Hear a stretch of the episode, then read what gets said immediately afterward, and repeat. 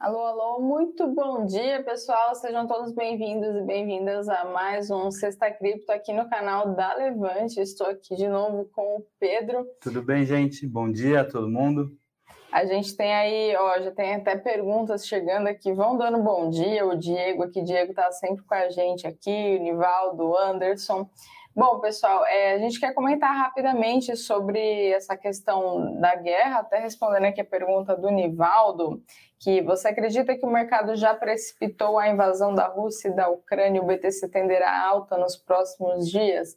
Muito boa pergunta, Nivaldo. Uhum. Nem, a gente já ia falar sobre isso, você acabou perguntando, então é aproveitando aqui para responder.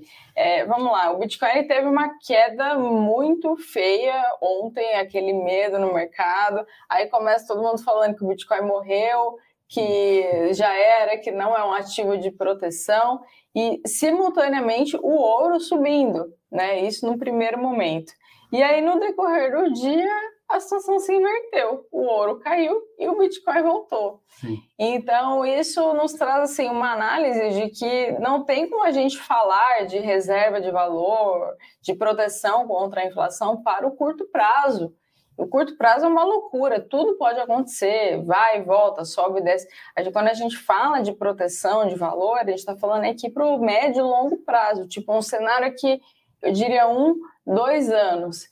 Então, comparando a isso, foi o que aconteceu é, em relação ao Bitcoin e ao ouro. E falando sobre a precificação, nós estamos ainda convictos do atual ciclo de alta. O ciclo de alta não acabou, porque estruturalmente falando, muitas métricas ainda são otimistas para a continuidade desse atual ciclo. Estou gravando isso em fevereiro, 25 de fevereiro de 2022. Podem me cobrar futuramente, porque tem fundamento para a gente acreditar nessa tese do ciclo de alta. Isso estruturalmente. Conjunturalmente, do ponto de vista econômico, macroeconômico, aí a gente não consegue saber. Né? Não consegue ter noção do que, que vai acontecer. Não tem como prever é. que vai estourar uma guerra entre a Ucrânia e a Rússia ou prever que o Fed de repente vai aumentar as taxas de juros do nada, ou vai fazer alguma declaração polêmica, esse tipo de variável a gente não consegue prever, mas a nossa perspectiva continua assim muito otimista aí para o médio prazo.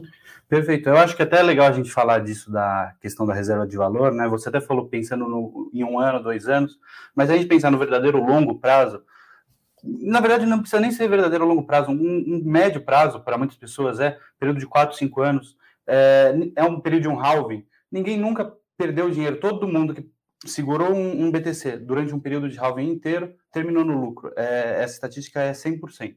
Então, você segurou por período de quatro anos, você está no lucro no Bitcoin. Isso mostra uma questão, uma reserva de valor. Lógico, tem os analistas, eu gosto de chamar analistas emocionados. É... É, em coisa de cinco minutos, com um gráfico, eles tiram, com o, o gráfico do momento, eles, eles tiram conclusões sobre todo o planeta Terra e sobre todos os ativos. É, eu até queria falar um pouco sobre a questão do ouro, eu acho que é bastante interessante, né? Ontem eu fiz uma coisa que tem, assim, eu tenho costume de fazer, mas eu sei que tem muita gente no mercado que não tem esse costume, até porque o mercado é muito frenético. Chama parar para pensar um pouco.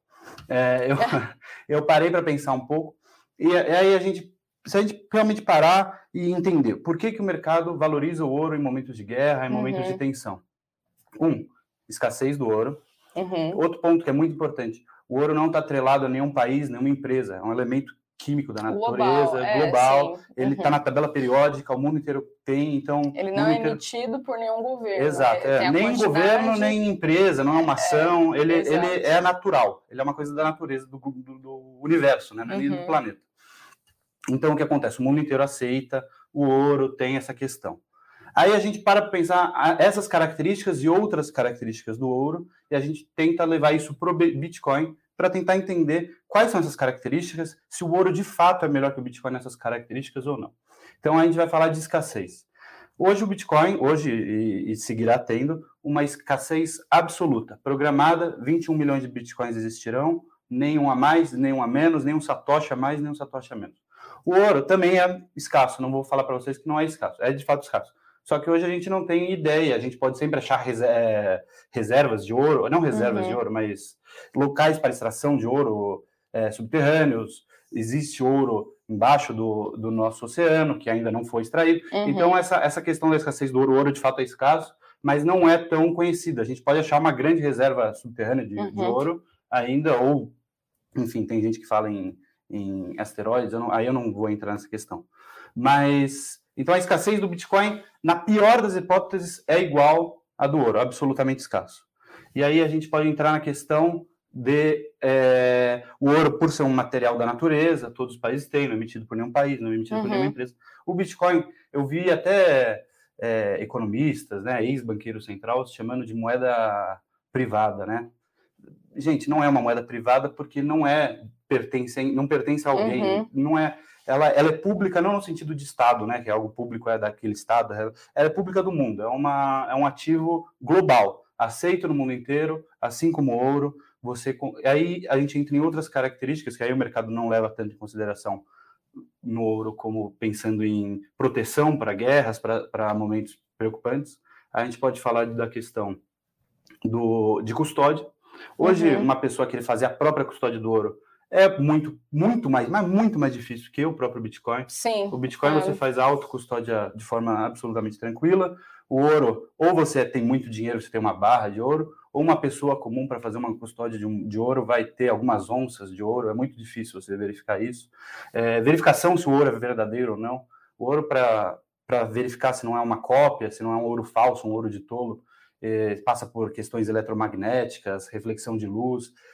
Um processo extremamente complicado para uma pessoa fazer em casa, enquanto o Bitcoin é simples. Está no livro Razão do blockchain do Bitcoin, uhum. é um Bitcoin uhum. verdadeiro.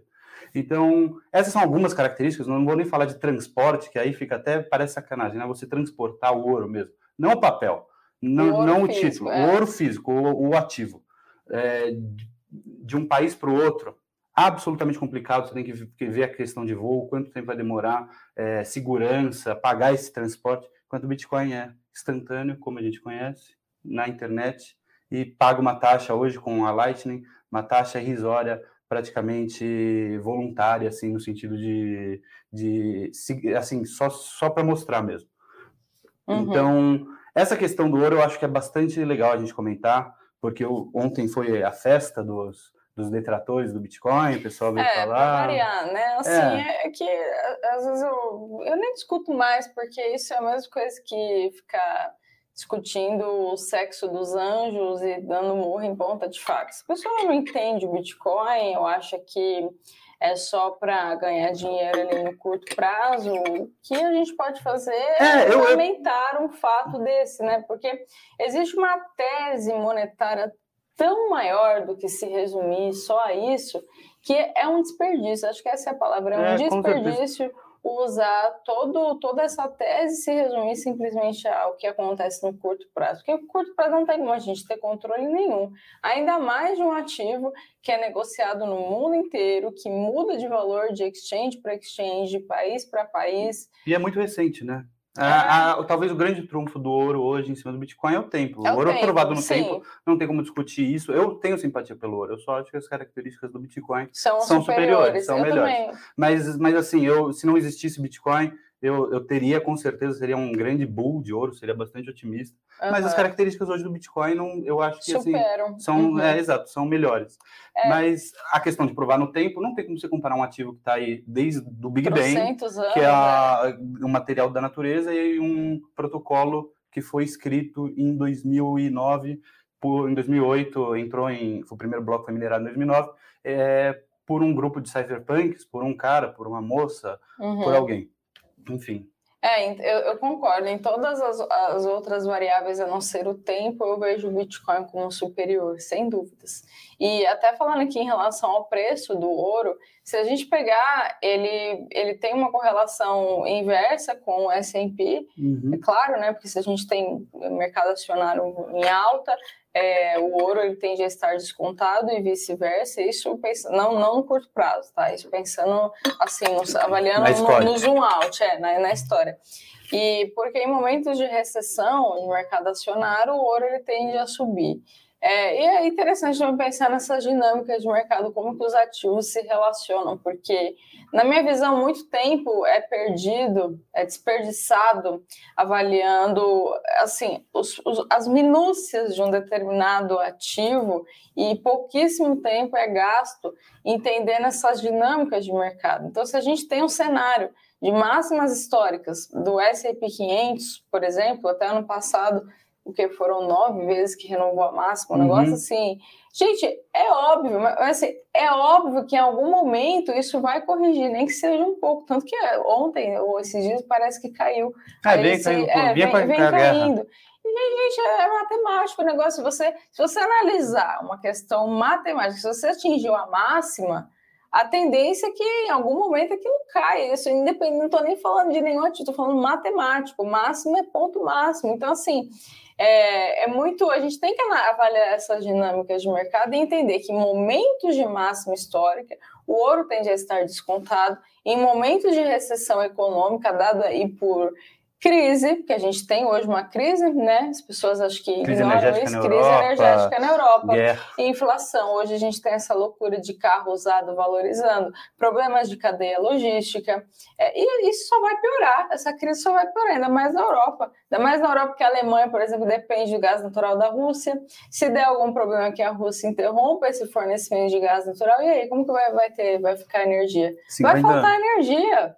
Então, assim, é um cenário que não dá para ignorar, não tem como. Fora que aí você vai falar assim, ah, mas e Brasil? Gente, pega a composição do Ibovespa. O que, que é composto de Ibovespa? Bancos exportadoras. Falar que não vai ter impacto é, é achar que, o, que o, o Brasil está numa ilha, assim, isolado e blindado de tudo que acontece ao redor, é óbvio. As, as, dinâmicas de mercado, elas se conversam, não tem como, como ignorar uma coisa. Então, é isso aqui só falando sobre os impactos dessa guerra. Até respondendo aqui, o Diego perguntou: a Rússia vai usar criptomoedas durante as recessões? Diego, é muito difícil dizer. Eu ouvi uma conversa, parece que eles estavam pensando é, em, em, utilização, mas assim, na minha visão, hoje, mais do que nunca, em ciclo de alta do Bitcoin, apesar dessas quedas, mas como eu falei, médio e longo prazo, tipo um, dois anos, ainda ciclo de alta intacto o Bitcoin é uma oportunidade. As pessoas estão entendendo que um sistema sob moeda fraca, sob moeda estatal, que é continuamente depreciada pela inflação, é um sistema frágil, é a causa de guerras, de conflitos. Então, eu vejo assim, hoje esse cenário de guerra, apesar de é, não dá, dá para a gente comemorar, não dá para a gente falar, ah, é oportunidade, é, é, assim, isso é até frustrante. Eu ouvi gente falando isso, né? Uma situação de ah, é, crise. É, dançar em cima de cadáver. É, de... é, uma, é, uma situação muito triste que acontece na Europa. Não exato. tem como a gente. Não tem como. Ah, é oportunidade. É... Sabe? Ah, yes, estourou não. a guerra. Não. Assim, com relação à Rússia, é, alguns meses atrás o Banco Central Russo disse que tinha que proibir criptomoedas, é, que não sei, que, que era uma ameaça ao rublo, enfim. E o Putin, uma semana depois, ou dois dias depois, enfim, disse que não, a Rússia tem muito a ganhar com as uhum. criptomoedas, com a mineração, porque a Rússia é um dos principais players de mineração de BTC Sim. e de criptos no geral. Então o Putin sabe, entende, ele já, se, já encontrou, assim, ele foi, um, foi o primeiro grande líder, se não o primeiro líder no mundo inteiro, grande ou pequeno, a ter contato e, e ele chamou o Vitalik, que é russo, canadense, né? É, para conversar, ele conversou com o Vitalik, Vitalik, coisa assim de 2018. Então, é, antes, antes de ter entrado nessa popularidade das criptos, ele já tinha uma ideia do que, que era cripto. Assim, eu não posso afirmar que eles vão usar as criptos para driblar sanções, mas se eles, eu acho que se eles considerarem uma estratégia válida, que eu acho que é plausível você conseguir driblar sanções através de cripto, eles provavelmente podem usar, o mercado deve subir. É... Eu não vou entrar no julgamento se é certo ou errado você driblar é, essas sanções uhum. e se uhum. vai ser coisa. Vai entrar, né? Se, se for descoberto que ele está driblando, ele não vai falar, é, gente, estou usando Bitcoin, a Rússia está comprando Bitcoin.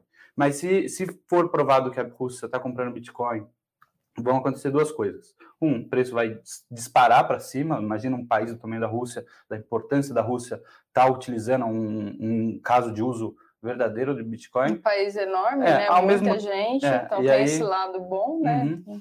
E aí tem a questão do lado ruim, que, lógico, vai vir todo aquele discurso que é usado para financiar terrorismo. Ah, o Bitcoin é, é dinheiro de é, bandido. Sim, é muito ah, volátil, é, é muito não, não é, então, é, e aí, e aí entra. Apesar do Bitcoin ser, assim, a principal ferramenta hoje da paz, eu acredito. É, sim, é, você faz com que guerras sejam custosas demais. Você, você hum, governos não conseguiriam cobrar no mundo no padrão Bitcoin, tá? A gente saiu do padrão uhum. Fiat foi para o padrão Bitcoin. Hum, governos não conseguem cobrar impostos sem as pessoas pagarem por boa vontade, sem ser algo voluntário, de fato, serem contribuintes, né? Uhum. Então, você acaba com as reservas estatais, você acaba com com essa bonança que existe deles poderem imprimir dinheiro para pagar guerra, a uhum. guerra passa a ser algo muito caro, muito caro. Tanto que o padrão ouro, é, em 1914, a, a Alemanha, Reino Unido, França, para entrar na Primeira Guerra, já acabam com o padrão ouro dos países deles e vão para o sistema fiduciário para poder imprimir dinheiro para manter a Primeira Guerra Mundial. Uhum. Em 71, o Nixon corta de fato, tira o dólar do padrão ouro, transforma o dólar numa moeda fiduciária e de, fim, de fato acaba com o padrão ouro, apesar de já ter tido Bretton Woods anteriormente, mas de fato acaba em 71 o padrão ouro com o Nixon tirando. Ele tira para financiar a guerra do Vietnã seguir, porque os Estados Unidos está tomando muito tempo, a gente sabe que eventualmente os Estados Unidos perde aquela guerra, mas ele, de qualquer forma, ele transforma a moeda fiduciária para manter a guerra, para financiar a guerra às drogas, que era uma plataforma que ele vinha batendo como republicano, o americano médio acha muito importante, tem muita preocupação com drogas, né? Então, ele utiliza é, a, a moeda fiduciária para financiar guerras. A moeda fiduciária é ela é fruto de guerras, ela serve para permear guerras, para manter guerras, e enfim, essa é a grande questão. O, uma moeda como Bitcoin, como padrão ouro foi antigamente, é, você deixa essas guerras custosas demais, porque o uhum. país tem que, tem que ser responsabilizado pelos gastos dele. Se ele ficar gastando tudo em guerra, ou ele vai ter que cobrar mais impostos, ou vai acabar a reserva dele e pronto. Exato, não existe um incentivo econômico para a guerra. Sim.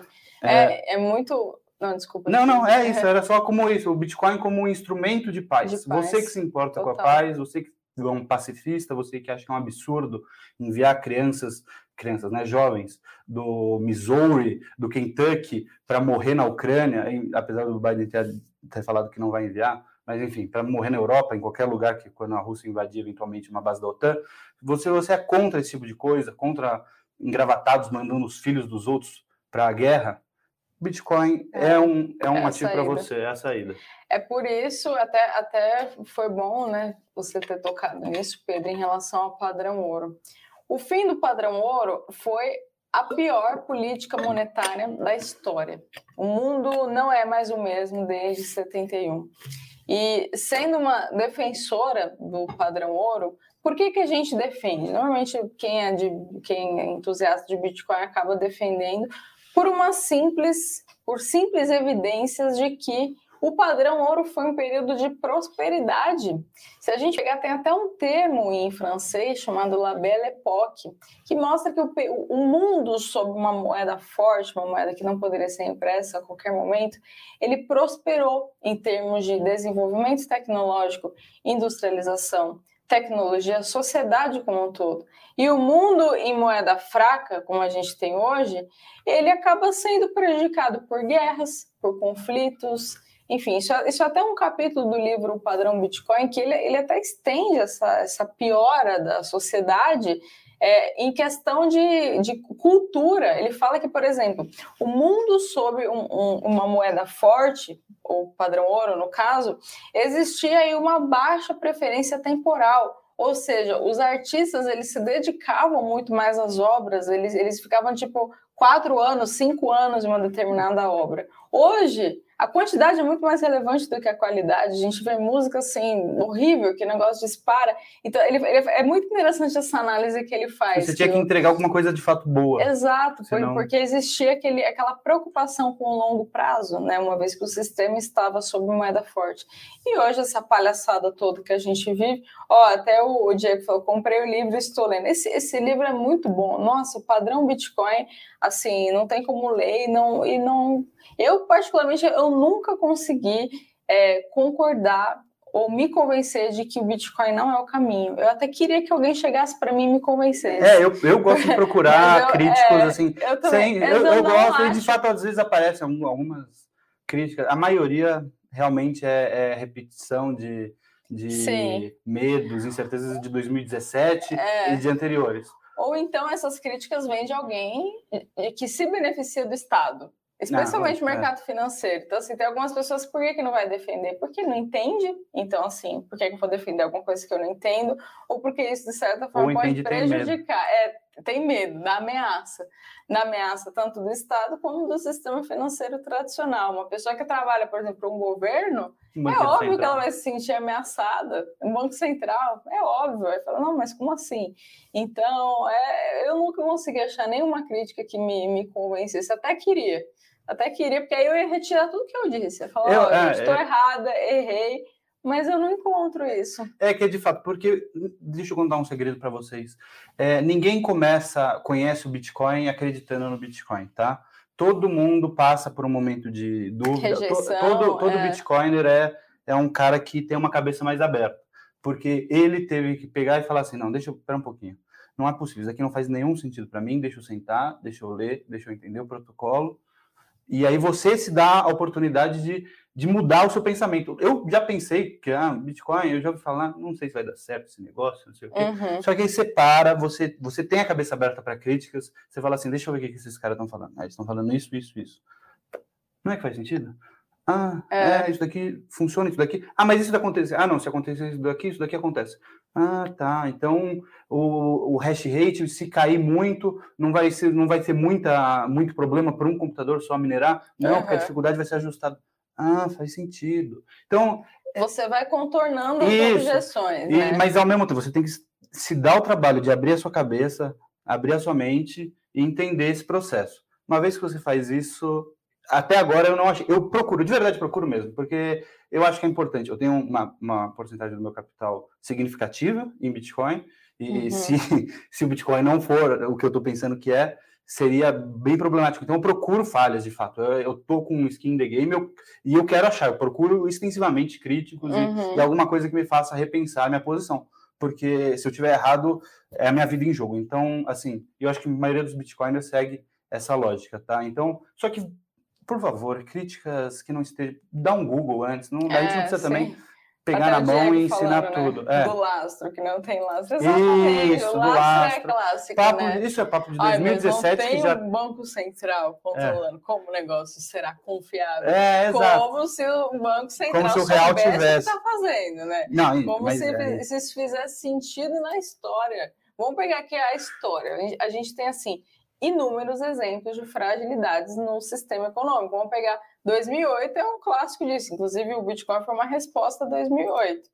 Né, os bancos fornecendo aqueles créditos absurdos para as pessoas, a demanda no mercado imobiliário aumentou, acabou que teve uma distorção em relação à oferta e demanda, os preços dispararam, as pessoas não conseguiram pagar as hipotecas de suas casas, aí deu todo aquele conflito, os bancos ainda interviram mais na economia para tentar salvar, só que isso causou uma rejeição popular, como sempre, né, governo intervindo na economia e gerando distorções, enfim. Mas ó, tudo, tudo isso, a gente está tendo essa conversa aqui, isso nem estava fazendo parte do, é. do roteiro. Que a gente não, mas é bom, falando, é. é. É bom. Mas assim, até para mostrar para quem está assistindo que não tem como defender cripto, Bitcoin, sem entender a parte ideológica. Ah, não tem como. Uma pessoa que ela vai tentar te explicar esse mercado sem entender um mínimo de história, de economia, ela vai, vai totalmente incompleta. Então, é. total... Ah, tem gente que às vezes é mais pro lado da, da tecnologia. Eu acho até, até legal, se a pessoa gosta da inovação e tal.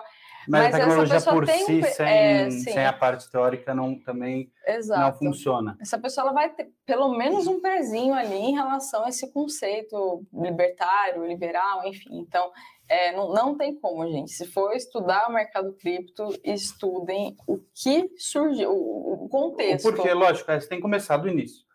É. não tem muito segredo. Comecem pelo white paper, é uma leitura um pouco maçante para quem está começando o white paper, mas é assim de extrema importância. É, para você entender o conceito, por que, o motivo. É, procure, talvez, se for uma leitura assim técnica demais para algumas pessoas, procure uma resenha sobre um, né, um, uhum uma síntese sobre um pouco o que, é e tenta entender a partir desse ponto. É. E aí a gente vê que é um caminho Sem é, volta. Sem volta. Pelo menos tem sido para mim e para Fernanda, acho que é igual. É. Mas é essa questão do, dos analistas emocionados, né? O, o ouro passou, aí o pessoal. Ah, Bitcoin já morreu, era, já Bitcoin era. Morreu, ouro é a saída. Isso, é, seria a mesma coisa que em 2008, mercado imobiliário é sólido. mercado imobiliário exatamente. americano é sólido. Você, no fim, assim, você está sendo um analista ou você está vendo um gráfico e está falando o que está no gráfico que qualquer pessoa consegue É. ver. Então, tem essa questão É de, é de procurar Cotinha, entender. Né? É. É Zé Cotinha, assim, é como se fosse um louro. Né? A pessoa é, um- é um louro, então é o louro do mercado financeiro. O que é o louro? Ele só repete o que está acontecendo. Isso. Ah, ouro subiu. É, é um caiu, jornalista, não tem problema nenhum. Tá, mas- mas, Não. análise por trás? O que O causou? E no longo prazo? O que está O acontecendo? está errado. Tá errado? Tá... É, é o mercado não fica errado para motivo? sempre, mas, mas em alguns momentos Não, ele erra. tá- em tá cheio de 2008 ele louro estava errado. aí, mas é, a, a nossa ideia aqui na Levante é não ser o louro, é ser a pessoa que explica, que Isso. Não, traz, a- que... é, aqui na Levante é, é impressionante. O pessoal é muito sério. Não, não tem isso. Todo mundo estuda É, muito. Eu estou falando de personalidades que apareceram na, na internet. Não vou, vou Não me ater- citar, parar é, por aí para manter a ética, mas personalidades que aparecem no Twitter, É. comentando muito emocionados com relação ao ouro, essas questões assim, que nem são grandes entusiastas do ouro, mas só para falar mal do Bitcoin tá valendo, então eles gostam. Exatamente. Mas é isso. Bom, a gente então falou ouro, Bitcoin, a gente falou de Ucrânia, da, da guerra, dessa situação que tem hoje. Ah, falamos sobre essa questão histórica do mercado financeiro, da questão ideológica, que não tem como desvincular. Falamos sobre Ah. começar no Bitcoin. Conversar isso. Acho que era isso, né? Ó, o Diego, massa lá. Obrigada, pessoal. Valeu, Depois Diegão. deixa o comentário aqui embaixo. Então, acho que era isso, né, Pedro? Não sei É se isso. faltou alguma coisa. Agradecer a presença de todo mundo. Boa Isso aí. sexta-feira, tomem cuidado no carnaval. É verdade. Obrigada, pessoal. Obrigado. Até sexta que vem. Tchau, tchau. Para saber mais sobre a Levante, siga o nosso perfil no Instagram, arroba levante.investimentos. Se inscreva no nosso canal do YouTube, Levante Investimentos. E para acompanhar as notícias do dia a dia e mais sobre a Levante, acesse nosso site levante.com.br.